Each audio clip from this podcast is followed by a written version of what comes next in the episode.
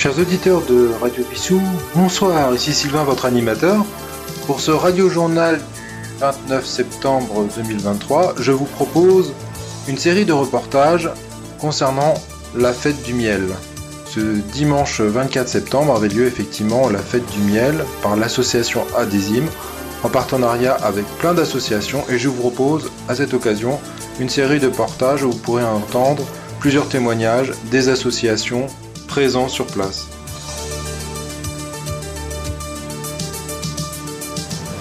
Je suis avec euh, nos amis euh, des jardins familiaux qui ont fait la, gentille, qui la gentillesse de venir également euh, pour cette fête de la désime. On les remercie. Donc ils proposent tout un tas de, de fruits et légumes qu'ils leur récoltent euh, donc euh, dans les deux jardins familiaux, c'est ça? Sur les deux sites? On expose en fait ce qu'il y a dans les jardins, des tomates, les potirons, notre récolte de cette année. Et puis euh, on a fait des photos aussi. De... Très bien. Alors est-ce que c'est une bonne année pour la récolte, euh, tout, tout fruits et légumes confondus cette année? Pour les tomates, ça dépend. Ça dépend. C'est pas forcément une bonne année? Voilà. Qu'est-ce qui a le plus marché alors comme fruits ou comme légumes Euh, nous, on a bien eu des potirons, Les potirons. voilà, potirons, potimarrons, des courges. D'accord. Il n'y a pas de haricots? Euh, si, si, Ah. des haricots aussi, mais. C'est fini là la saison? Euh, non, non, pas Non. encore en récolter encore des Ah, il y a haricots. encore des, de Oui, la oui. récolte. D'accord. Et des tomates aussi, on en a encore. Et des courgettes et aubergines. D'accord. Et vous proposez des, des ateliers peut-être pour les enfants Oui. On leur demande s'ils veulent venir créer une boule de terre avec de l'argile, des graines du jardin et euh, de la terre. Ils malaxent ça et après ils peuvent soit l'emporter, soit le, le semer, euh, la jeter au- dans le parc de Montjean. D'accord. Bah, parfait. Donc, n'hésitez pas, venez voir le stand euh, des jardins familiaux qui vous attendent. Merci. Nous retrouvons maintenant l'association Bien Vivre Fissou qui nous a proposé un plugin, un ramassage de déchets avec euh, beaucoup de participants. On les retrouve tout de suite. C'était quoi l'article le plus gros, le, le déchet le plus gros? Euh, le pot de fleurs. Il y avait un peu de fleurs? J'ai ghosté Ah oui, comment vous avez fait pour l'emmener alors? À plusieurs? À plusieurs. À plusieurs. Bon. Alors il y a combien de sacs de remplis? On n'est pas tous là. Hein. Ah, tout le monde n'est pas rentré. D'accord. On a même trouvé une botte. Une botte? Il n'y avait pas l'autre? Il y avait un pantalon. il y avait un pantalon. Même un pantalon. Ah, un pantalon et il avait à ta taille Non, Il était trop grand? Je suis pas sûre. Ah, bon. En tout cas, ça vous a plu? Oui. Et vous recommencerez? Oui. Donc, euh, je crois qu'il y a un plugin la semaine prochaine. Alors, c'est au parc Arthur Clark, samedi prochain. À quelle heure? À partir de 9h, accueil à partir de 9h. Accueil à partir de 9h, donc au parc Arthur Clark. N'hésitez pas à venir avec l'association Bien Vivre Vissou qui vous propose. Et donc, l'idée, c'est de parcourir la ville de Vissou, j'imagine? Oui. Tous les quartiers? En parti- Un quartier en particulier ou? Il y aura plusieurs quartiers. plusieurs quartiers, voilà. Donc euh, rendez-vous dans le parc Arthur Clark la semaine prochaine à 9h le samedi. Voilà pour une belle initiative, une balade et en même temps un geste pour l'environnement. Euh, on vous propose euh, le matériel, les pinces, les gants, bien sûr les sacs euh, pour ramasser les déchets. Donc n'hésitez pas, c'est une belle initiative avec Bien Vivre Vissou. Merci à vous. Jean-Jacques Auré, membre de la DESIM, nous présente maintenant le stand dédié aux pompiers avec les équipements prévus pour les pompiers contre le frelon asiatique. Et nous faisons également un tour au stand Chamboultou où là on décrit l'ensemble des nuisibles des abeilles. Et puis aussi vous dire euh, comment on peut euh, les détruire éventuellement pour pas qu'ils nous mangent toute la biodiversité. On vous explique tout ça. Alors, est-ce que ça a été une année particulièrement euh, euh, importante Est-ce qu'il y a eu beaucoup de frelons asiatiques cette année au niveau du rucher? Alors oui, c'est une vraie catastrophe cette année. Pour vous donner un exemple, avec Jean-Pierre, avant-hier, on en a tué en, en une demi-heure, on a tué environ une centaine de frelons asiatiques devant les, devant les ruches. Hein, et on n'y a passé qu'une demi-heure. Donc, sachant que la, la période la plus propice pour, euh, les, les- les détruire, c'est surtout le, le printemps lorsque la reine con- con- constitue sa première, euh, son premier rucher. Enfin, son premier euh, nid, pardon. Oui, comme c'est des nids euh, annuels, euh, les reines hibernent et le sortent au printemps dès que la température est autour de 12 degrés. euh, elles commencent à sortir pour chercher du sucre. Elles sont avides de sucre à ce moment-là, donc on, on met des pièges en place avec de l'alcool et du sucre et ça nous permettra à chaque reine piégée, c'est un nid qui est évité et c'est 11 à 15 kilos d'insectes qui seront épargnés. Alors, tu nous proposes également en démonstration donc une tenue, euh, c'est une tenue de sapeur-pompier. Oui, c'est pour bien montrer la différence avec la tenue des apiculteurs. euh, la tenue des sapeurs-pompiers est, est prévue euh, pour protéger les piqûres des, des frelons asiatiques, donc euh, très épaisse. Très bien, bah, merci pour cette, euh, cet exposé. Et puis bah, venez donc voir euh, le stand euh, à l'entrée du, du parc de Montjean. Voilà, en face la, euh, le véhicule de secours. Et vous pouvez faire également une photo. Si vous voulez, euh, voilà, il y a un, panneau qui vous permet de, faire une photo avec, euh, soit vous, vous mettez pour les enfants euh, avec l'abeille, soit l'apiculteur. Donc voilà, si vous pouvez peut-être faire une petite photo pour immortaliser ce, cette journée, n'hésitez pas, en face le stand de, nos amis les sapeurs-pompiers.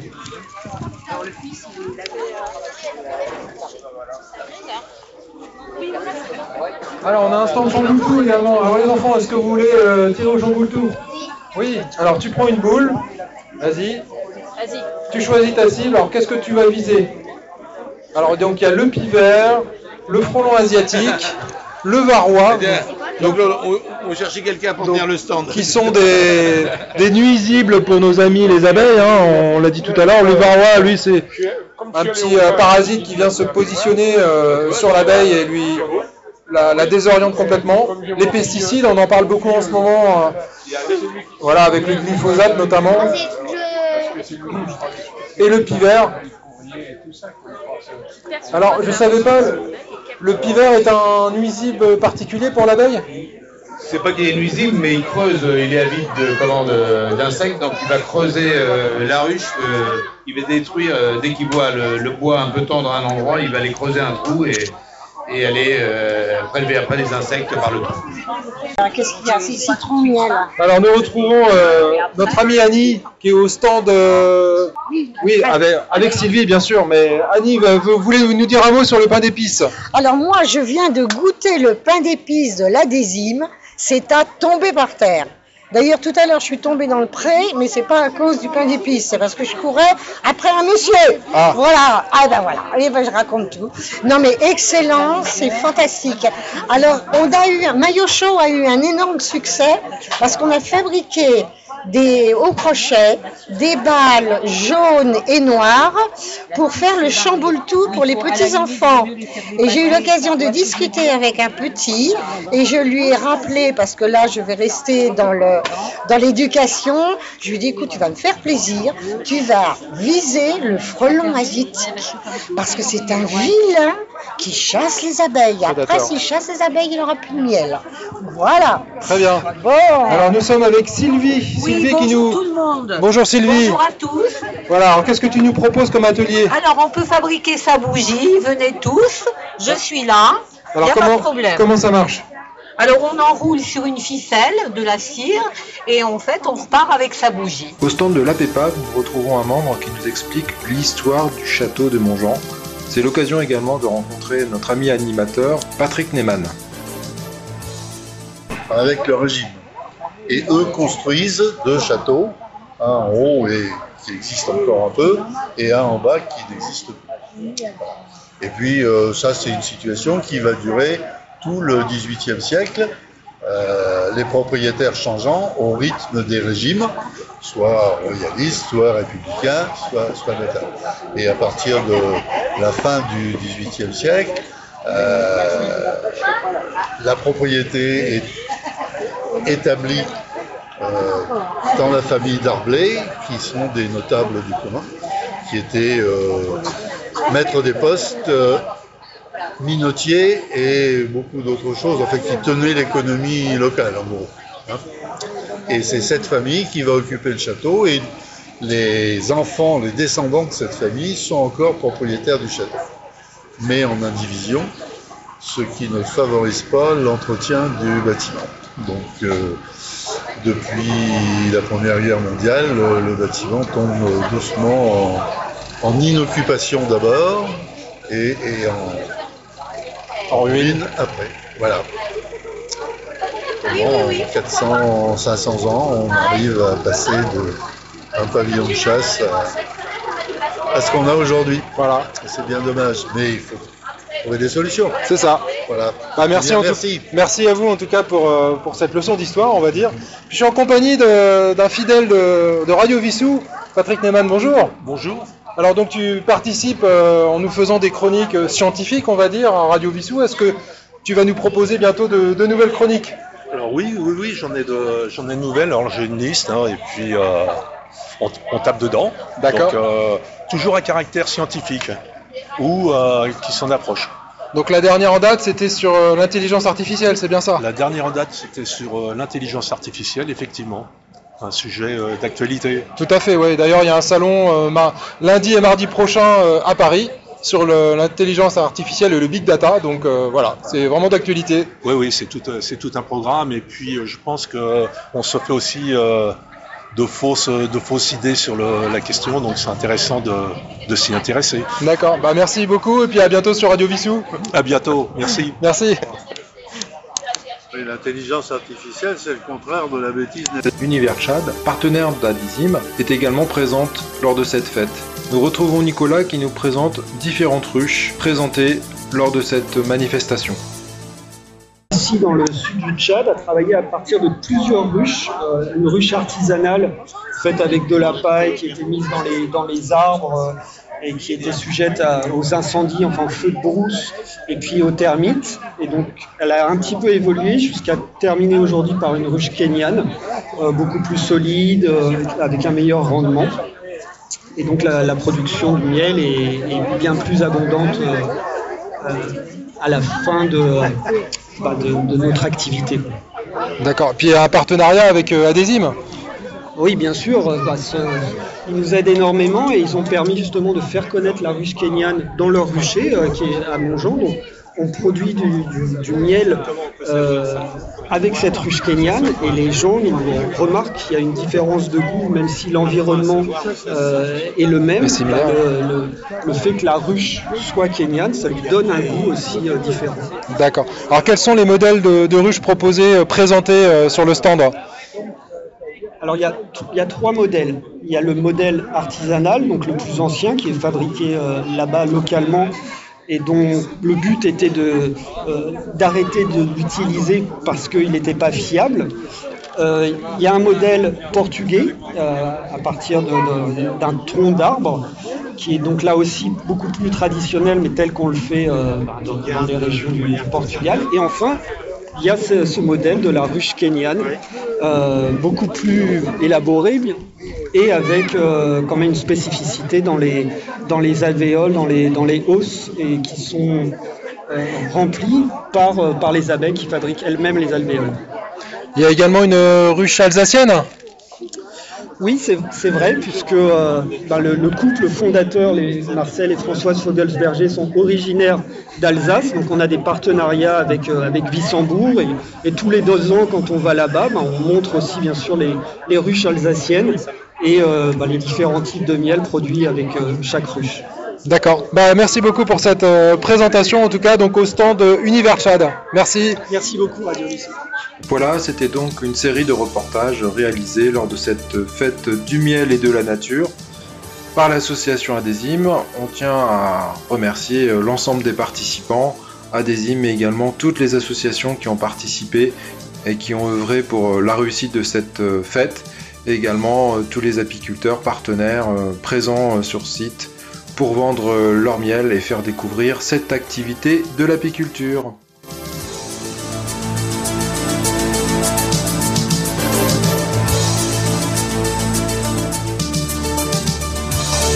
Chers auditeurs de Radio Vissou, bah, c'est un immense honneur pour moi d'accueillir dans notre émission de notre radio journal de Vissou une animatrice que je suis depuis quelques années au Québec, avec qui on partage deux passions, la radio et la marche.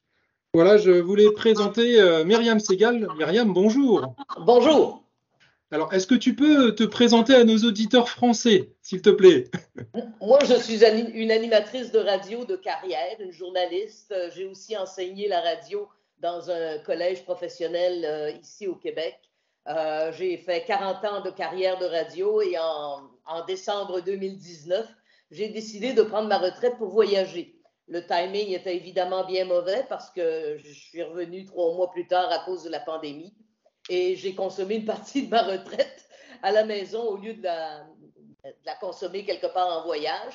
Et un- une partie du voyage que je voulais faire, je voulais faire le chemin de Compostelle, au moins une fois.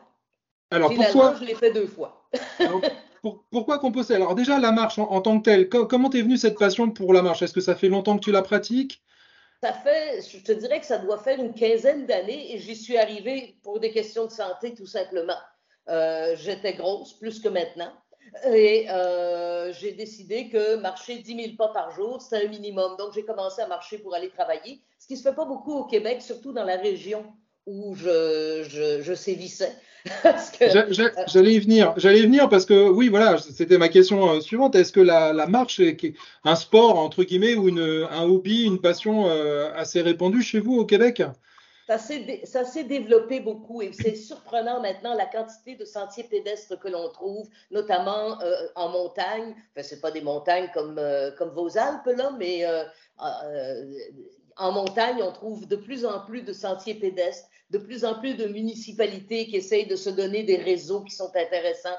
Euh, il, y a, y a clairement, depuis, je dirais, 5 ans, 5 à 10 ans, un, beau développement. Si vous venez à Québec, par exemple, il y a un 32 km qu'on peut faire en partant du centre-ville de Québec jusqu'à la source d'eau potable de la ville qui est 32 km plus haut dans ce qu'on appelle, nous, le parc des Laurentides. Alors, il y a, de plus en plus de réseaux, il y a de plus en plus de possibilités de faire de la marche. Moi, je l'ai commencé de façon utilitaire, puis j'ai pris plaisir à aller en forêt, j'ai pris plaisir à visiter les parcs nationaux américains qui sont extraordinaires. Euh, puis euh, c'est devenu, devenu un besoin physiologique. D'accord. Donc, en fait, ça se limite pas aux parcs nationaux tels qu'on peut le, le penser. Effectivement, ça commence vraiment à, à avoir des, des chemins balisés indépendamment des parcs nationaux.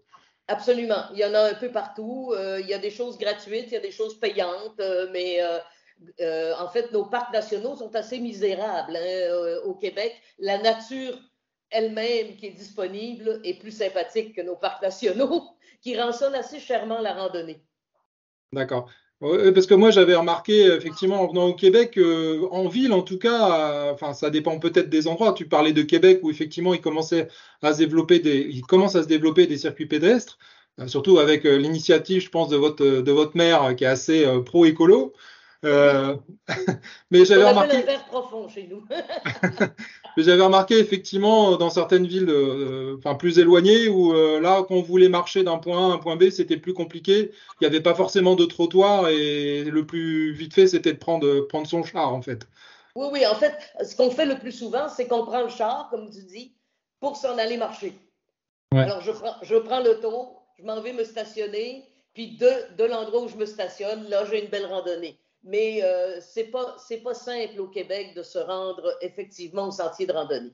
J'avais remarqué une chose qui m'avait frappé aussi, c'était à Sainte-Anne-des-Monts, euh, où là, euh, sur le port, alors que bon, à la limite, on pourrait penser que les gens, euh, effectivement, viennent en voiture, descendent de voiture et marchent. Eh ben non, les gens restaient dans leur voiture et euh, tête bêche, en fait, de voiture à voiture se parlaient. J'ai trouvé, j'avais Oui. trouvé ça. euh, Et ça, tu vas voir beaucoup ça aussi au Texas, euh, dans beaucoup d'États Ouais. américains. Euh, L'Amérique du Nord, c'est le, c'est la voiture. On n'a pas de réseau de train, on n'a pas de réseau d'autobus interurbain qui a de l'allure. Alors, la voiture est comme à peu près fondamentale. D'accord. Alors revenons-en à, à- à Saint-Jacques. Qu'est-ce qui t'a donné envie euh, de, faire ce chemin? Alors on verra plus tard qu'effectivement tu as euh, t'as fait deux parcours distincts. Euh, est-ce que ce sont des, personnes que tu connais qui t'ont donné envie ou est-ce que c'est en te documentant? euh? J'avais envie d'une grande randonnée. Maintenant, moi, je ne veux pas transporter ma tente, mon sleeping, dormir dans une tente, transporter ma bouffe. Je, je, je bivouaque pas. Moi, j'aime bien marcher. Je suis prête à me donner beaucoup pour marcher. Mais le soir, ça me prend une douche et un matelas. Bon, ça fait que c'est, ça fait partie de mes, mes caprices. Et j'ai une amie qui a fait le chemin de Compostelle avec sa fille, euh, un peu comme une rencontre mère-fille, et qui est revenue en disant J'ai cru faire le chemin et c'est lui qui m'a fait. Alors, j'ai trouvé cette phrase assez intrigante. Euh, ça, elle dit que ça l'a changé profondément. Euh, c'est pas quelqu'un de religieux, c'est pas quelqu'un de, de mystique, là. C'est, Ouais. euh, et euh, j'ai dit, tiens, je vais essayer.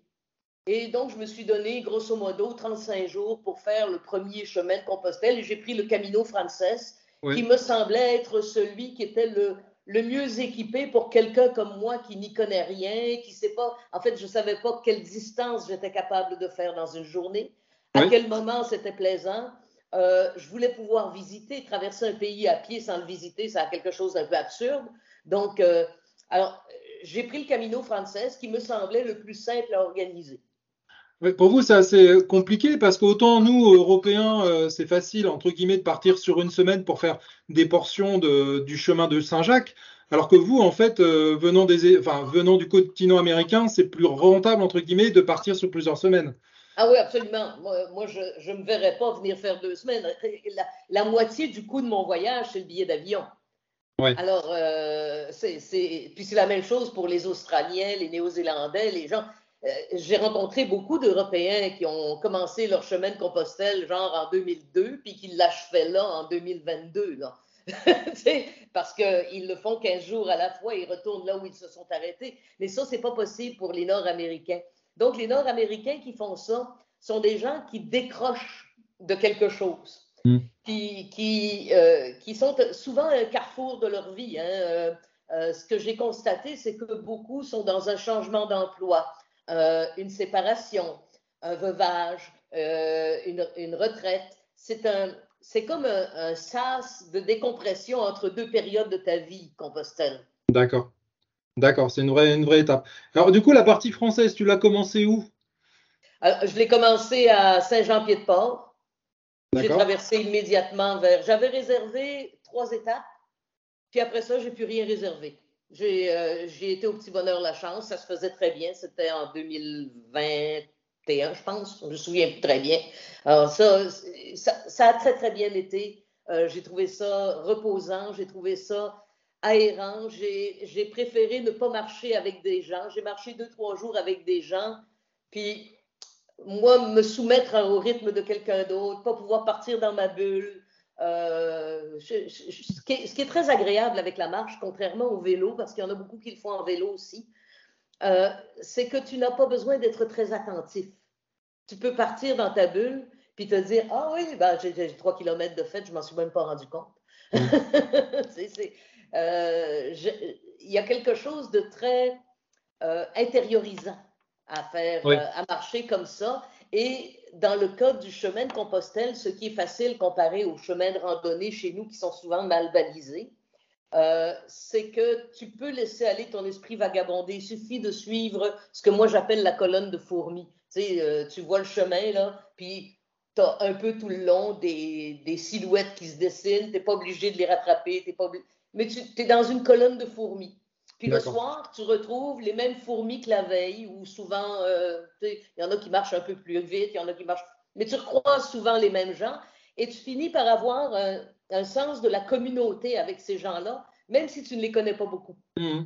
Mais par contre, de te, laisser- de te voir partir comme ça toute seule euh, en Europe, faire cette, euh, cette première, ce premier périple, est-ce que ta famille euh, t'a incité à partir à plusieurs? Est-ce qu'ils étaient inquiets? Comment ça s'est passé? Ma famille n'est pas, très- pas très inquiète.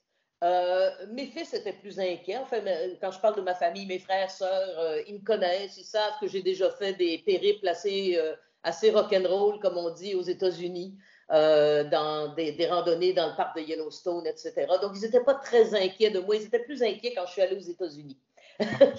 Euh, mais euh, ils n'étaient pas inquiets de, de ce bout-là. Euh, par contre, mes auditeurs, et particulièrement les auditrices, ont souvent utilisé le mot courage pour désigner ce que je faisais, alors que ça ne demande aucun courage.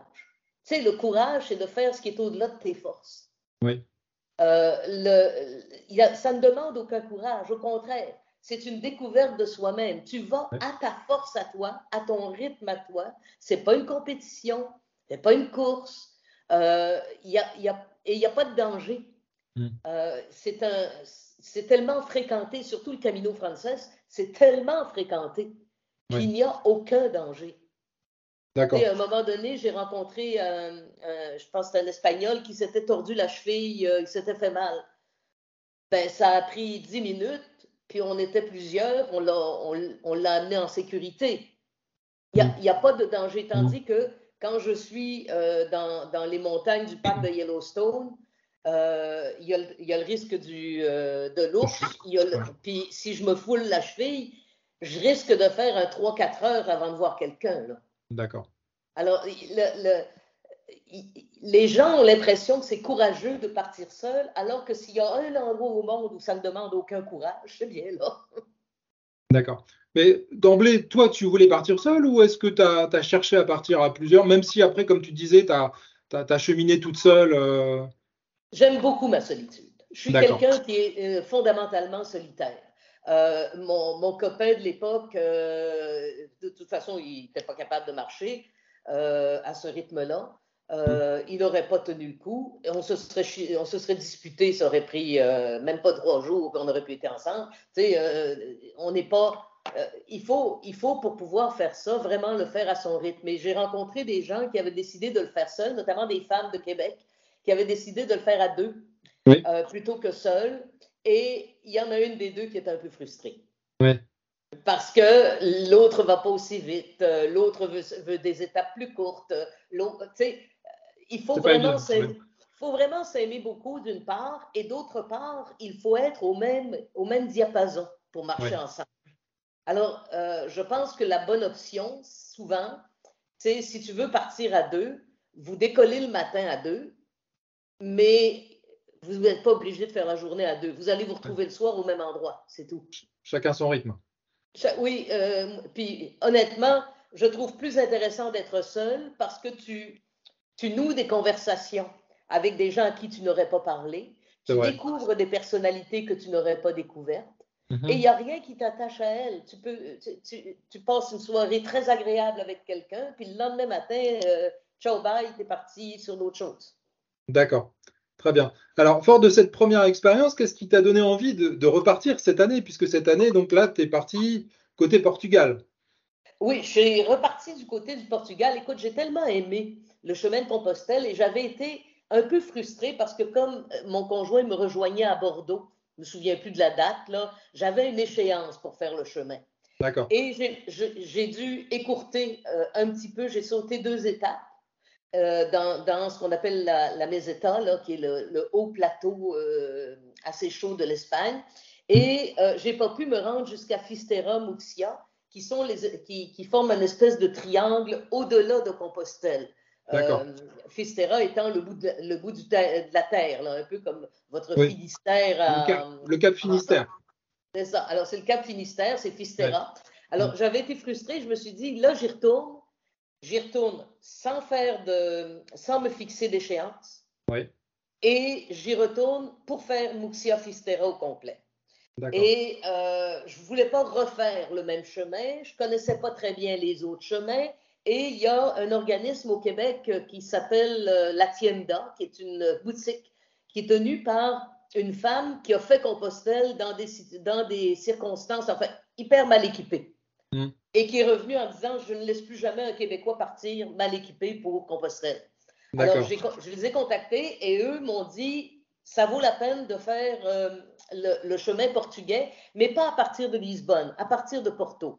Oui. Là, je trouvais ça un peu court, c'est seulement 250 km. Ouais, c'est déjà pas mal. Oui, mais euh, l'autre côté, c'est 800. tu sais. Ah oui. J'avais fait 800 km. Moi, j'avais l'intention de, de- de marcher au moins 30-35 jours. euh. Ouais. Alors, ce que j'ai fait, c'est que j'ai pris, je, je suis partie de Porto, je me suis rendue à Compostelle, j'ai fait Muxia, Fistera, retour à Compostelle à pied, et je suis redescendue vers Porto euh, par le, le chemin de Compostelle, mais en prenant ce qu'on appelle la variante spirituelle. Donc, j'ai varié mon itinéraire, mais j'ai fait Porto à Porto. Et la seconde partie de Compostelle à Porto, je me suis rendu compte que c'était une erreur. mais Ah, pourquoi? C'est une erreur de faire le chemin à l'envers parce que toute la signalisation est faite pour se Ah bah rendre oui. à Compostelle. Effectivement. Alors, quand tu le prends en sens inverse, il y a deux, il y a deux inconvénients à cela. Le premier, c'est que ta- la signalisation n'est pas faite dans ce sens-là, du tout. Bien sûr. Oui. Donc, à plusieurs endroits où il y a des détours, où il y a des travaux, etc., la signalisation est bien faite pour ceux qui se rendent, mais celui qui revient, il est complètement perdu. J'ai dû franchir des, des clôtures euh, de, euh, de travaux. Je- sais, C'est pas pensé en fonction de ceux qui, vont et qui reviennent. D'accord. Et c'est un peu étrange d'ailleurs que ça ne le soit pas parce que à l'époque, au, euh, au 10e, 12e siècle, les pèlerins y allaient à Compostelle, mais ils revenaient. Tout à fait. Bon, alors on, on dirait qu'on a adopté seulement l'aller simple, on ne fait pas l'aller-retour. Ouais, c'est le plus classique.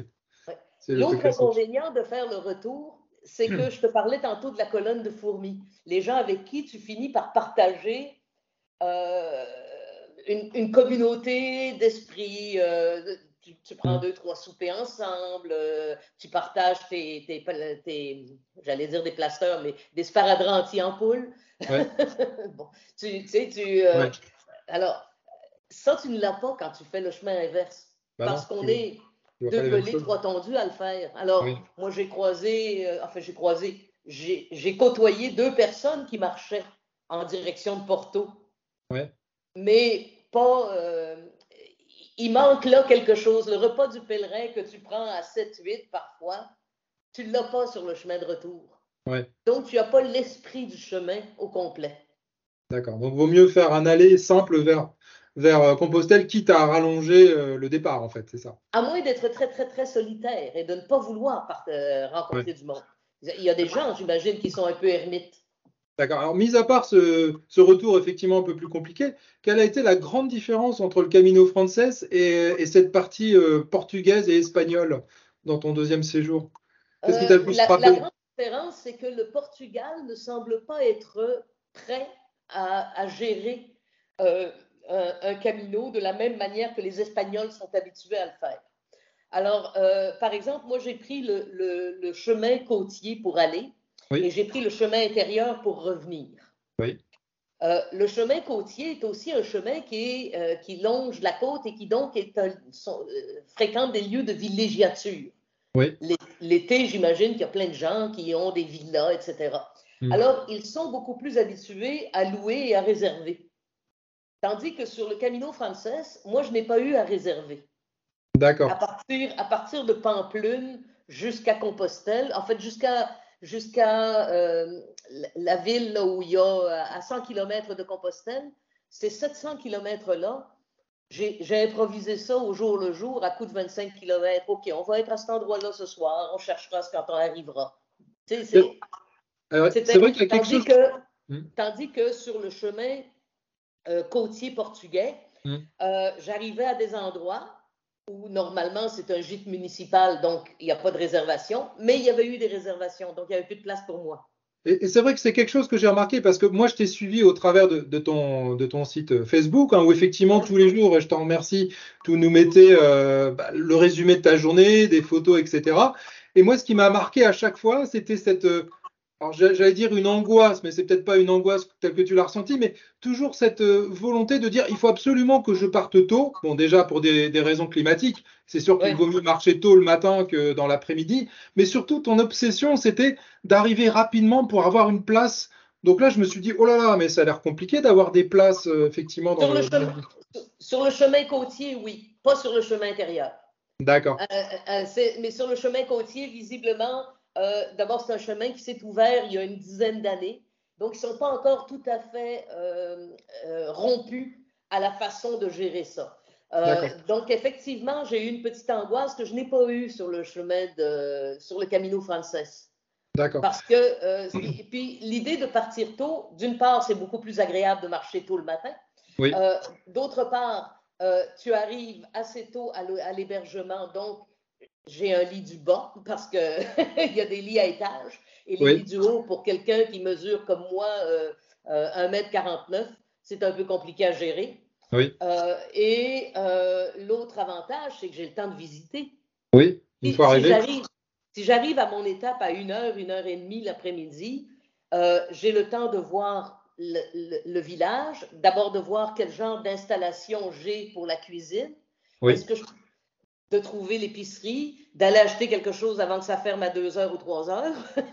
Oui. puis, puis de, tu sais, c'est plus facile de marcher tôt le matin, mais moi, j'ai travaillé toute ma vie à la radio à 5-6 heures le matin, donc c'était Mm. pas un effort. Pour moi, j'ai une horloge biologique, euh, à D'accord. 5 heures, ça fait ding, ding, ding, puis go.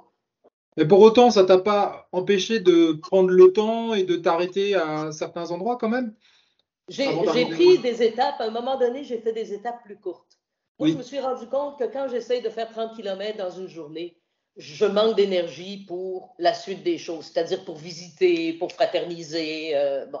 Alors, 25 km, c'était la bonne distance pour moi. Et Ouais. quand j'avais le choix entre prendre 25 km, 28 km ou, ou 10 ou 20 km, je prenais 20. D'accord. Parce que j'avais le temps. Je m'étais, je m'étais donné cette fois-ci, j'avais pas loin de deux mois pour faire tout ça. Alors, j'ai même eu le temps de faire du vrai tourisme au Portugal après, après avoir fait le chemin de Compostelle. Et j'ai pu faire la boucle Muxia-Fistera, retour, qui est à peu près euh, 180 km, qui est très belle, très, très agréable. D'accord. Le temps, le temps presse, je suis désolé, il nous reste 5 minutes là. Euh, je vais te poser des questions en rafale, un retour euh, d'ascenseur, parce que tu es habitué à poser des questions en rafale à tes auditeurs, à tes invités. Question en rafale, une image. Quelle, quelle image tu garderais de, de ce deuxième euh, périple? De- du deuxième périple, euh, le- l'extraordinaire montée vers Armenteira, euh, qui est dans un sous-bois avec d'anciens moulins. Euh, ça a appartenu aux cisterciens et c'est extraordinaire comme découverte. Un visage? Un visage, euh, le, le visage du poète qui tient le petit musée de la pêche à Fistera. C'est un poète, un fils de pêcheur qui a un tout petit musée de la pêche et qui Ouais. te fait visiter ça de façon extraordinaire. D'accord. Une anecdote? Je pense que je t'ai raconté pas mal de tout, mais Ouais. le plus drôle, c'est quand, à un moment donné, complètement perdu, pas de signal cellulaire, pas capable donc de trouver mon chemin par une application, je me suis assise et j'ai simplement attendu qu'un pèlerin arrive pour voir dans quelle direction moi je devais aller. Parce qu'il Ouais. y avait un- une, bifurcation et j'avais aucune idée de quel côté aller. D'accord. Est-ce que tu as été reconnu d'ailleurs par des auditrices, des auditeurs? Ça m'est arrivé assez bizarrement en arrivant à Porto, enfin 15 km avant Porto, une femme qui me croise et qui me dit Madame Segal. Voyons. Alors, ma mère m'a dit de vous suivre. Ah, C'était une jeune femme et qui, par hasard, travaillait dans la même compagnie que mon fils à Rivière-du-Loup, qui est un petit patelin dans le bas du fleuve au, au, euh, au Québec. Euh, euh, Tu sais, la planète est beaucoup plus petite qu'on ne le pense. Et enfin, dernière question, est-ce que tu as envie de repartir? Et si oui, quel, quel chemin? Oh, j'ai très envie de repartir et j'ai envie de faire le chemin. On m'a recommandé le Mozarabe, qui semble un peu compliqué à faire, mais de Séville jusqu'à euh, jusqu'à Compostelle, ça semble passionnant également. Euh, sauf qu'il faut faire ça au mois de mars-avril parce qu'on dit que c'est la fournaise de l'Espagne dans Ah ce oui, oui, Séville, je te le déconseille effectivement en plein été, c'est sûr. Entre-temps, j'ai quelques autres voyages que je veux faire. Écoute, euh, j'ai 66 ans maintenant, alors je calcule que j'ai 9 ans pour faire tous les voyages dont je rêve. D'accord. Bah écoute, je te remercie beaucoup pour ta simplicité, pour ton accueil, pour ta disponibilité. Et puis, bah, je tiens à dire à nos auditeurs aussi, aussi ils veulent t'entendre, euh, t'es dispo... enfin, on peut t'écouter tous les week-ends sur le, le FM 93 à Québec. Oui, je travaille de ça 7h à 10h. Je suis à la retraite, mais on m'a on m'a donné deux émissions la fin de semaine, puis je m'amuse à faire ça encore. Ça, la radio, c'est une maladie, on s'en guérit pas. Ah bah, tout à fait. Bah, écoutez, je te remercie beaucoup. Au plaisir et Au plaisir. salutations aux gens de Ouais. Merci.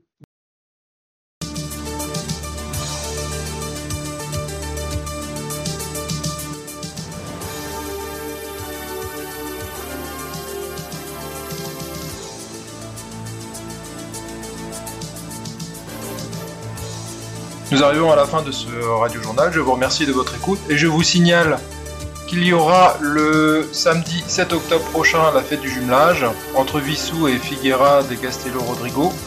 Donc c'est l'occasion de faire la fête à l'espace euh, Saint-Exupéry à partir de 17h ce samedi 17 octobre, euh, organisé par la ville de Vissou.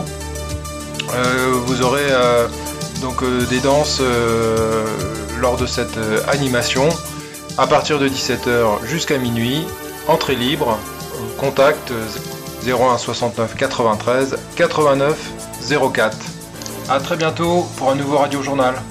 Au revoir.